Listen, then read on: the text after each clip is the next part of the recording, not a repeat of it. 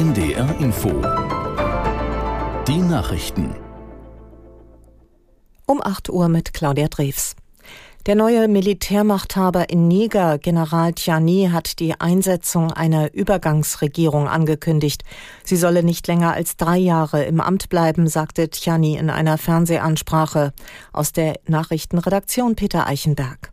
Der General kündigte einen 30-tägigen nationalen Dialog an, auf dessen Basis eine neue Verfassung ins Leben gerufen werden soll. Tiani warnte zugleich vor einer Intervention in Niger. Dies werde kein Spaziergang sein. Damit spielte der General auf eine Drohung der westafrikanischen Wirtschaftsgemeinschaft ECOWAS an. Sie hatte zuvor erklärt, sie sei zu einem militärischen Einsatz in Niger bereit, um die verfassungsmäßige Ordnung wiederherzustellen. Erstmals kam gestern eine ECOWAS-Delegation zu Verhandlungen in die nigerische Hauptstadt Niamey. Über Ergebnisse wurde nichts bekannt.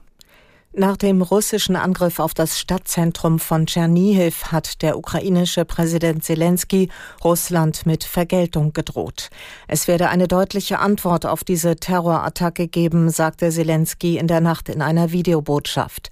Bei dem Angriff seien sieben Menschen getötet und 144 verletzt worden. In der Nacht soll eine ukrainische Drohne den Bahnhof der russischen Stadt Kursk getroffen haben. Nach Angaben des Gouverneurs brach ein Feuer aus, fünf Menschen seien verletzt worden.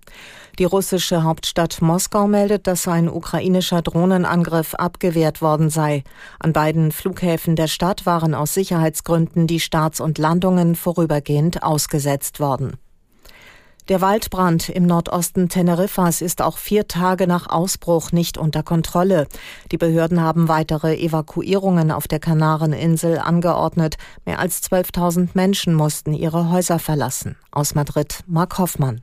Die kanarische Regierung spricht von einer Vorsichtsmaßnahme. Hohe Temperaturen, eine geringe Luftfeuchtigkeit und ständig drehender Wind haben die Flammen im Norden Teneriffas weiter Richtung bewohntes Gebiet getrieben.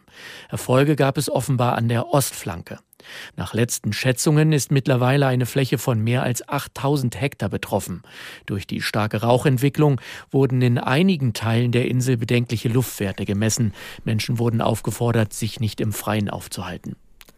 In Hamburg hat das Radrennen Cyclassics begonnen. Zunächst sind etwa 12.500 Amateure auf der Strecke.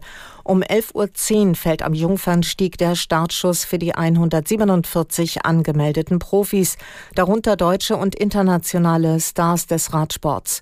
Das 205 Kilometer lange Tagesrennen führt in den Westen der Stadt und durch Schleswig-Holstein. Während der Cyclassics sind im Stadtgebiet zahlreiche Straßen gesperrt. In der Fußball-Bundesliga hat Borussia Dortmund das Abendspiel gewonnen. Die Dortmunder siegten zu Hause gegen den ersten FC Köln mit 1 zu 0. Aus der Sportredaktion Nele Hüpper.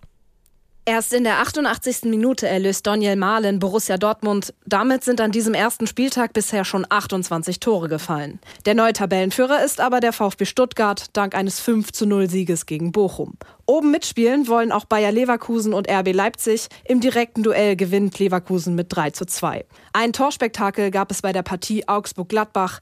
Acht Tore, 4 zu 4 der Endstand. Wolfsburg gewinnt 2 zu 0 gegen den Bundesliga-Neuling Heidenheim und Hoffenheim verliert gegen Freiburg mit 1 zu 2. Und in der zweiten Liga hat der Hamburger SV gegen Hertha BSC mit 3 zu 0 gewonnen. Soweit die Meldungen. Das Wetter in Norddeutschland gebietsweise Nebel, sonst Sonne und Wolken im Wechsel. An der Nordsee und im Harz sind einzelne Schauer möglich. Temperaturen 21 Grad auf Amrum bis 29 Grad in Göttingen. Und das waren die Nachrichten. NDR Info. Mikado. Für Kinder. Mikado Gruselsommer. Hallo und willkommen bei Mikado. Hier erwartet euch heute das Hörspiel Gespensterjäger in großer Gefahr nach dem Buch von Cornelia Funke. Ja, Gespensterjäger Tom Tomski versucht sich dabei heute am dritten Gespensterjäger-Diplom. Prüfungsstress, obwohl gerade erst die Sommerferien zu Ende gehen. Ne?